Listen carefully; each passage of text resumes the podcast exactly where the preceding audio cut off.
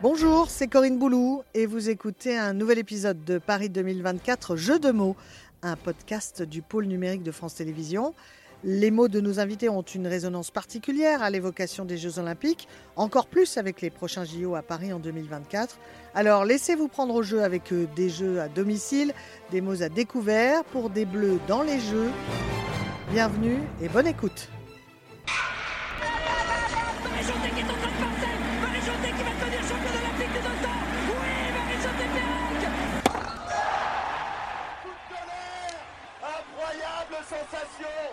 Petit frère s'est fait un prénom. Florent Manodou, champion olympique. Et l'or qui pleure. Allez les Je retrouve le berceau des champions niché au cœur du bois de Vincennes pour venir à la rencontre d'un sprinter qui s'y entraîne. L'INSEP accueille valide comme non valide, voyant comme non voyant. Lui a commencé à perdre l'usage d'un œil à 3 ans, puis à 19 ans, il perd entièrement la vue. Il est aujourd'hui l'un des piliers de l'équipe de France paralympique. Lui, le gamin de Versailles qui a grandi à Guyancourt et Bois d'Arcy dans les Yvelines, rêve aujourd'hui à 33 ans de ses jeux à domicile. À la veille d'une finale mondiale, il y a quelques années, l'un de ses entraîneurs lui dit Demain, tu ne seras pas un lion, tu n'es pas assez costaud, mais tu seras le guépard blanc. Ce surnom de guépard blanc, eh bien, il lui est resté. Bonjour Timothée Adolphe. Bonjour.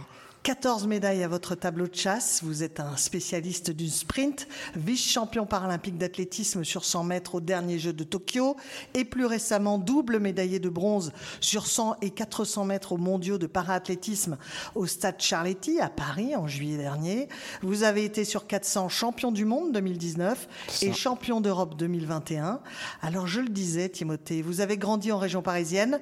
Paris accueille pour la première fois des Jeux paralympiques d'été sur son territoire. Est-ce une motivation supplémentaire pour y participer? Exactement. Prendre part au jeu en tant qu'athlète, c'est déjà quelque chose d'assez hors du commun et assez exceptionnel.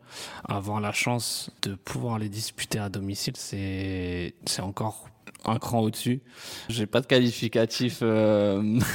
Justement, euh, je vais vous en demander des qualificatifs parce que pour vous, les Jeux paralympiques qui s'annonçaient imparables, paranormal ou paradisiaque euh, il y a quelques années, je pense que je vous aurais euh, dit paradisiaque, sauf que euh, mon passage à Rio m'a fait comprendre que des fois un rêve peut se transformer en cauchemar. Ouais. Je dirais plus imparable aujourd'hui, où il y a déjà eu les Jeux à Paris olympiques. C'est la première fois qu'on accueillera les Jeux paralympiques, donc je pense que c'est imparable dans le sens où il y a un moment, il faut qu'on avance dans l'inclusion sur la la, mentalité et la vision qu'on a de la différence. Je parlerai même pas de, de handicap, vraiment juste de la différence. Ouais. Et du coup, je pense que c'est vraiment une opportunité en or, sans faire de mauvais jeux de mots, euh, pour pouvoir euh, faire évoluer tout ça. D'ailleurs, est-ce que vous sentez ici une ferveur là, à quelques mois maintenant des Jeux, parce que on parle en mois maintenant. Bah exactement. On parle beaucoup de, de Paris 2024 depuis quelques temps. Limite, on en parlait plus que Tokyo, alors que Tokyo n'était pas passé. Et je suis quelqu'un qui est plutôt step by step. Et encore l'année dernière, alors qu'on avait des championnats du monde, on avait Paris 2023. Et donc, euh, j'avais tendance à dire, euh, bah, doucement, on a quand même des championnats du monde et c'est pas une compétition anodine. Je le prenais pas comme une répétition. J'ai beaucoup entendu ce terme, c'est une grande répétition avant les Jeux. Non, c'est un championnat du monde. Et sur un championnat du monde, on se doit aussi d'être performant dans peut-être une, une, une, logique de, de montée en puissance par rapport au jeu. Et donc voilà, maintenant, effectivement, c'est l'objectif de la saison. On y est. On est dans cette dernière ligne droite. Donc euh, maintenant, on peut s'y consacrer pleinement et s'y concentrer aussi. Vous me parliez de Charletti, de ces mondiaux de paraathlétisme. Mm -hmm. Est-ce que l'ambiance que vous avez pu euh, connaître hein, là-bas en juillet dernier, dans un stade parisien, celui de Charletti, est-ce que vous imaginez une ambiance encore supérieure au Stade de France du 30 août au, au 7 septembre 2024, euh, au moment où auront lieu justement les épreuves de paraathlétisme bah Déjà, Charletti, c'était pas un stade anodin pour moi, puisque c'est un stade euh, dans lequel je me suis entraîné pendant plusieurs années. C'était un petit peu mon, mon deuxième jardin, on va dire. C'est là où j'ai repris l'athlétisme en 2011. Donc euh, c'était très symbolique pour moi, ces championnats du monde. J'avais à cœur de faire mieux que ce qu'on a fait. C'est vrai qu'il y a une petite déception en termes de médailles. Hein. Ouais, on va pas se mentir, j'assume entièrement. Déjà, je sortais d'une saison Pour blanche. vous, hein, et encore, vous, vous avez fait des podiums. Ouais, j'en ai fait deux, mais c'est vrai que je visais mieux que le bronze. Maintenant, c'est des médailles euh, mondiales et je vais pas cracher dessus, d'autant plus que certains athlètes auraient, euh, j'imagine, Ouais. bien voulu les faire. Donc aujourd'hui, je les apprécie, mais c'est vrai que, euh, et notamment sur 400, la déception était immense. De défendre un titre, euh, c'est déjà une opportunité en or, mais pouvoir le faire à domicile, c'était une chance euh, vraiment qu'on avait et malheureusement, il nous a manqué un, un petit truc. Après, effectivement, je sortais d'une saison blanche, changement de coach, formation d'un nouveau guide, de blessures à des moments clés de la, de la saison en avril et en juin, donc un mois avant les championnats du monde. Donc ça, c'est fait. Voilà, ça a été fait. Maintenant, on a quand même réussi, malgré tout ça, à faire deux médailles. Ouais. J'ai été un athlète qui a été disqualifié huit fois en moins de dix ans, à chaque fois pour des motifs différents. Il n'y a, pas eu Rio, hein, en Voilà. demi-finale. il y a pas eu de disqualification sur ces championnats du monde, donc euh, ouf, le guépard blanc s'est pas transformé en chat noir. Donc en vrai, euh, c'est pas des championnats du monde à jeter, il y a quand même deux médailles. On espère mieux. Donc il y a vraiment un coup à jouer l'année prochaine, mais vraiment pour répondre à ta question, il y avait une, euh, énergie une ambiance incroyable à Charletti, mais le stade il était pas plein. Question un peu naïve, Euh, justement Timothée. Quelles sont les sensations qui vous permettent de ressentir que vous allez disputer des Jeux paralympiques et non des mondiaux, par exemple? Et, et des mondiaux qui, vous me disiez, vous ne pouviez pas voir les tribunes et vous avez ressenti que c'était pas plein. Alors déjà, ça on me l'a dit, mais effectivement il y avait un stade, enfin toute la ligne droite et une partie du, du virage euh, du 200 était plein, quasi en tout cas. C'est vrai que la ligne droite opposée, elle, elle était vide. Maintenant, euh, plutôt de voir le verre à moitié vide, moi je préfère le voir à moitié plein. Si on prend euh, en comparaison les championnats du monde qu'on a fait à Lyon en 2013, on a quasiment 5 fois plus de public. On avait 3-4 000 personnes peut-être par jour euh, en 2013. Là on était entre 10 et 15 000. Ah ouais. Donc il y a une grosse évolution et on espère par contre que euh, l'année prochaine, dans le Stade de France, ben, on aura beaucoup, beaucoup plus de monde. J'espère que l'effet, entre guillemets, jeu, nous permettra d'avoir un public beaucoup plus conséquent qui va venir découvrir, peut-être parce que aussi les places pour les Jeux paralympiques seront moins chères que pour les Jeux olympiques. Et voilà, ça va permettre aussi aux gens de découvrir peut-être euh, le parathlétisme et le parasport en ayant une autre vision. Peut-être qu'aujourd'hui, ils se disent, ah ouais, mais il y a peut-être pas trop de performance et tout. Et on va- ils vont voir qu'aujourd'hui, le paralympisme prend une autre dimension depuis quelques années. En athlée, en tout cas, ça explose dans de nombreuses catégories. Et on arrive sur des performances qui sont juste euh, ouf. Alors, lors de vos premiers Jeux à Rio en 2016, euh, qu'est-ce qui vous avait frappé tout d'abord?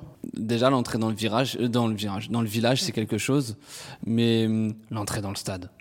Ah. L'entrée dans le stade où, en para, déjà, on n'a pas spécialement l'habitude d'avoir euh, du public. À Rio, il y en avait quand même. Alors, peut-être que le stade n'était pas plein, mais il y avait quand même pas mal de public. Pour ma demi-finale sur 100 mètres, euh, c'était le petit, euh, le petit rayon de soleil de la soirée avant que je me blesse à l'épaule euh, en demi-finale du 100 mètres. Ben, j'ai toute une tribune, alors que je suis contre un Brésilien qui est à domicile, et j'ai toute Ouais. une tribune qui crie mon nom ça s'oublie pas et puis ça prend au trip. C'est des moments qui sont super importants. Bon après la, la suite de la soirée était beaucoup moins euh, beaucoup moins cool mais euh, mais oui c'est des souvenirs qui marquent en fait. Donc oui c'est c'est des moments d'adrénaline. Sur le plan émotionnel c'est des moments qui restent. C'est un moment euh, unique, je dirais, euh, quand, on, quand on dispute les Paralympiques. Ouais, alors il y a l'entrée dans le stade, qui est un, premier moment euh, très chouette. Et l'autre moment que j'ai retenu, qui était dingue, que ce soit euh, aux Jeux de Rio ou même les mondiaux la- l'année suivante euh, à Londres, parce qu'il y avait énormément de public, c'est ce moment, en fait, au moment du départ, où c'est le silence complet dans tout le stade. Et au coup de feu, il y a tout le stade qui s'enflamme et c'est. Ouais, c'est une énergie qui porte en fait et, euh, et c'est dingue et sur- surtout sur un 400 où vous faites le tour et pff, le son qui vient de partout c'est c'est dingue. Et oui, vous le ressentez sans doute encore plus que Ouais, l'énergie, elle est, elle est dingue et c'est pas parce qu'on voit pas qu'on la, qu'on la reçoit pas. Ce de Tokyo était bien différent, puisqu'en pleine période de pandémie, c'était quasi à huis clos. Ça, vous avez dû l'entendre aussi. Ah, ça, Euh, c'est pourtant creux, hein. Et oui, ça sonnait creux évidemment. C'est pourtant au Japon que vous obtenez votre unique médaille paralympique à ce jour, en argent. Ouais. J'imagine inoubliable quand même. Bah, inoubliable parce que hum, c'est une médaille un peu à l'image de ma carrière, c'est-à-dire que elle arrive après une, euh, je pense, la plus grande désillusion de ma carrière, parce que je suis champion du monde, champion d'Europe en titre du 400, je gagne encore une fois ma demi-finale avec beaucoup de facilité, et je suis disqualifié de nouveau. Hmm. Deuxième fois, bis repetita après Rio. Donc, c'est le brouillard. C'est le choc, vraiment. Un peu état de choc, parce que j'ai pas réussi vraiment à parler pendant quasiment 24 heures. Sauf qu'il fallait vite se remobiliser. Le 100 mètres, il arrivait très vite. Donc, c'est un peu. Euh, ben, le rayon de soleil qui arrive après, après l'orage. Ça a été beaucoup ça dans ma carrière. Et euh, au-delà de ça, ça a été beaucoup ça dans ma vie, de manière générale. Donc voilà, il fallait rebondir, même si c'était très difficile.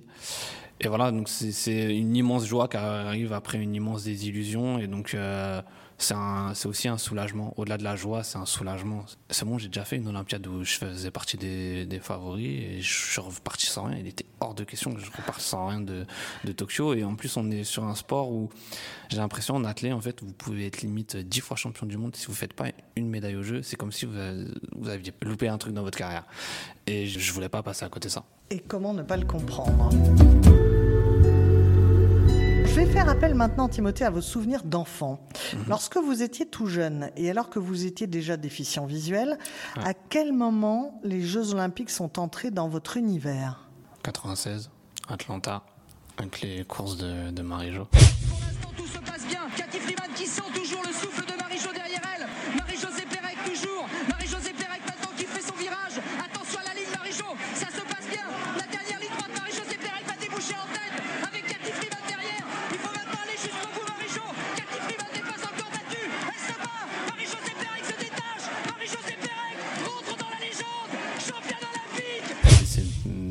premiers souvenirs d'athlète, vraiment. Je, regardais tous les étés parce que ma famille regardait tous les grands championnats, que ce soit championnat d'Europe, championnat du monde, Jeux olympiques et tout ça. En athlète, mais je crois que mon vrai, premier coup de cœur en termes de sport, ça va être pour la NBA, ça va être pour le basket. Même si j'adorais l'athlète, quand j'étais petit, je me voyais basketteur. mais, euh, mais oui, les, les premiers souvenirs des Jeux, c'est les 200 et les 400 de Marie-Jo. Après, mes premiers souvenirs de basket pendant les Jeux, c'est la finale, enfin c'est le parcours de l'équipe de France lors des Jeux de Sydney. oui, finale. Ouais, voilà. Face aux Américains justement. C'est ça, qu'on perd, comme en 2021 d'ailleurs. Mais on était plus costaud en 2021. Et en paralympique, quels sont vos, premiers souvenirs euh? En paralympique, c'est plus compliqué puisque 96, 2000, 2004, il n'y avait pas vraiment de en 2000 quand même. Il n'y a, pas la G-Back Ben, je l'ai su, mais je les ai pas suivis. C'était pas diffusé oui, j'ai eu l'info qu'il avait fait une médaille de bronze à l'Adji, euh, comme il fait la médaille de bronze en 2004 à Athènes.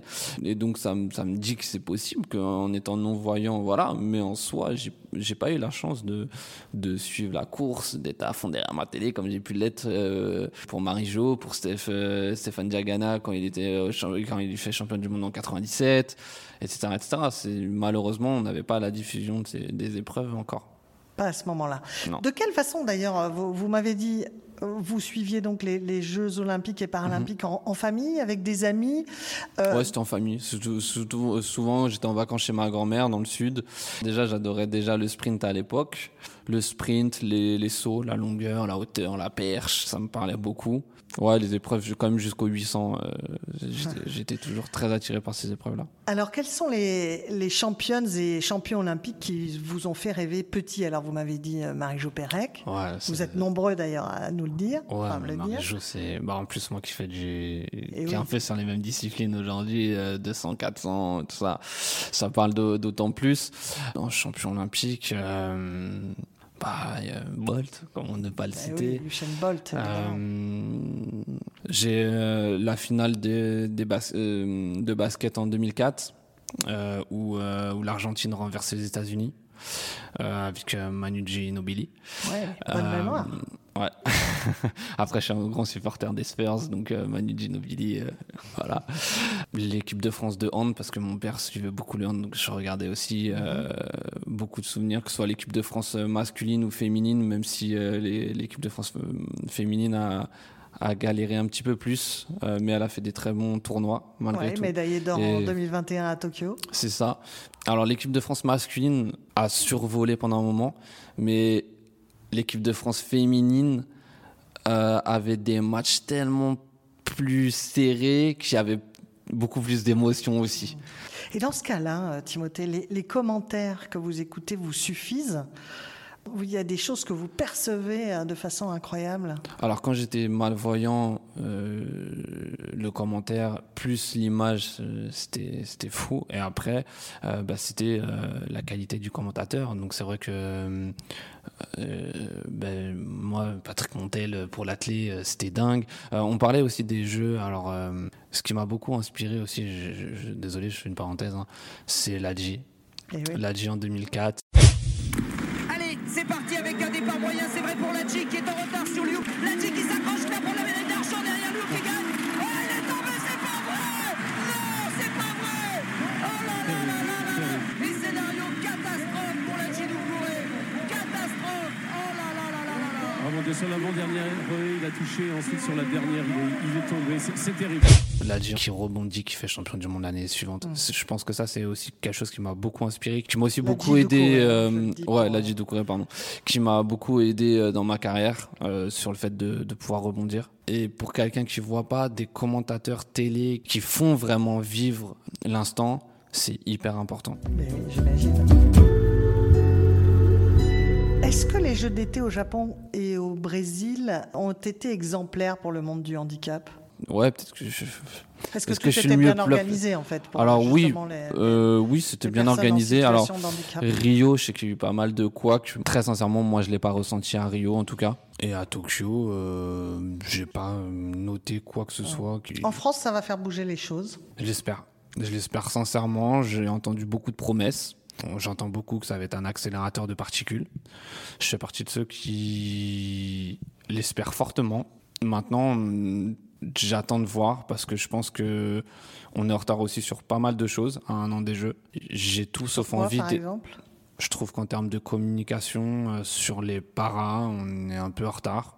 Si on prend euh, le, le championnat du monde de parathlétisme, et je pense que oui, il y a le service com euh, de la Fédé s'est défoncé et a fait beaucoup de choses. Et effectivement, on a fortement progressé sur le remplissage des stages, euh, des, des stages, des stades, etc., etc. Mais on on n'y est pas encore. On n'y est pas encore. Et il faut qu'on faut qu'on arrive à, à remplir les stades. Et, euh, et là, ça va pas être 18 ou 20 000 per- euh, personnes qu'il va falloir euh, réussir à rassembler dans le stade. On parle du Stade de France, hein, c'est 80 000 personnes, hein.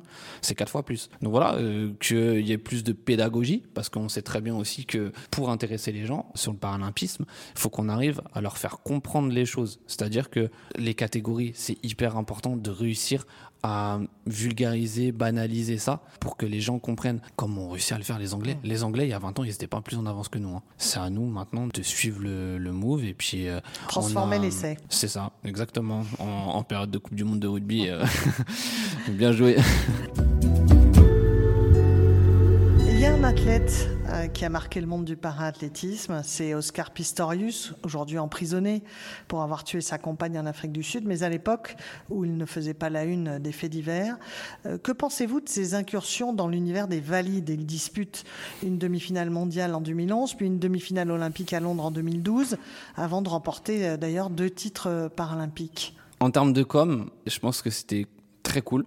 D'un point de vue sportif, pour moi, c'est une discipline, le 400 en plus, qui est une discipline lactique. Et donc, euh, il, il, il peut pas dire mes lames ne me procurent aucun avantage. C'est faux. Enfin, en tout cas, pour moi, c'est totalement faux. Et je pense que Pistorius s'est grillé lui-même puisque euh, derrière, euh, il se fait battre sur 200, je crois, euh, au jeu de Londres, au jeu para de Londres. Et il trouve rien d'autre à dire que ah ouais, mais lui, ses prothèses, elles l'aident, elles l'avantage. Je sais pas, mais non, tu t'es juste fait taper et t'as été pendant des années à dire une lame ne procure aucun avantage. Bon, tu peux pas dire des trucs comme ça euh, juste parce que tu te fais battre. Mais voilà, après, c'est vrai qu'en termes de communication, par contre, en termes d'inclusion et tout, c'est très beau. Eh oui. Maintenant, en termes d'équité sportive, c'est autre chose. Alors venons-en maintenant à Paris 2024. J'imagine que l'objectif c'est d'aller chercher une médaille d'or, euh, Timothée. Exactement. Votre médaille d'argent des Jeux euh, de Tokyo, vous la gardez euh, précieusement? Elle est là, je la touche pas spécialement régulièrement, je sais qu'elle est là. Et Au-delà de l'objet, c'est savoir qu'on l'a fait. Donc voilà, on espère euh, remettre un peu les pendules à l'heure l'année prochaine. Et au fait, tiens, vous qui êtes un passionné de rap, vous avez même récemment sorti un, un nouveau morceau de musique. Quel morceau correspond le mieux à votre attente pour les prochains jeux? Alors, est-ce que c'est le tout dernier intitulé Popopo? Je suis paré, préparé, c'est carré pour Paris. Je suis taré, pareil t'es barré. Si tu prends Paris, de nous taper à domicile, on n'est pas docile de Les bleus visent l'impossible, car impossible n'est pas français. Parce que Popopo, il y a vraiment le côté festif des jeux, du partage en fait, on met de côté toutes ces tensions internationales, les conflits. Venez, on, on va juste faire du sport. On veut gagner chacun pour soi, mais après, c'est on fait la fête ensemble. Ça, la musique, c'est quelque chose d'important aussi dans votre parcours là jusqu'au jeu? Ouais, c'est vraiment un équilibre. euh, J'ai besoin d'écrire. Ce côté créatif, artistique, il, il fait partie de moi euh, depuis 20 ans maintenant et j'en ai besoin aussi pour extérioriser certaines choses. Nous on est les bleus, on- n'a pas froid aux yeux. On va te faire tousser si tu veux. Attrape-nous si tu peux. Nous, on est les Il bleus. est temps maintenant, Timothée Adolphe, de passer à notre quiz olympique et paralympique. Oh là là. oh là là. Mais allez, il est incontournable hein, dans notre podcast Paris 2024 Jeux de mots. Je ne sais pas si vous l'avez euh, déjà écouté. Et vous qui nous écoutez justement, euh, vous allez jouer avec Timothée et en cas de besoin, je vous livrerai un indice. J'ai pas révisé. Allez, on commence. Depuis quand les Jeux olympiques et paralympiques ont lieu la même année à 15 jours d'intervalle?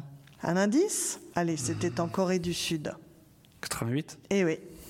Nous avons évoqué Oscar euh, Pistorius, mais une athlète déficiente visuelle avait ouvert la voie avant lui en disputant les Jeux de Sydney avec les valides. De quelle nationalité était-elle? L'indice, c'est une nation majeure aux Jeux olympiques comme paralympiques. Bah, Je dirais des États-Unis. Gagnée, Euh, nationalité américaine.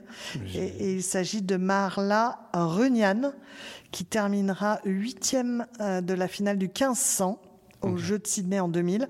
Et auparavant, elle obtient euh, quatre médailles d'or en parathlétisme au JO de 92 et une en patathlon au JO d'Atlanta 96. Donc multimédaillée et, et polyvalente. Exactement. À l'origine, Timothée, les Jeux paralympiques étaient réservés uniquement aux athlètes en fauteuil. Vrai ou faux J'ai envie de dire vrai. Ouais. Parce que c'était pour les. À la base, ça a été créé euh, pour les blessés de guerre après la Exactement. Seconde Guerre mondiale. Exactement. La compétition s'ouvre aux autres formes de handicap, amputation, 76. handicap visuel. Tout à fait. À partir des Jeux paralympiques de 1976 en- à Montréal, en effet. Depuis quand vos guides reçoivent, comme les athlètes, une médaille? Alors, un indice, c'était des Jeux organisés en Europe. Ouais, ouais. Et C'est vous 2000 m'avez dit- c'est 2012. Eh oui.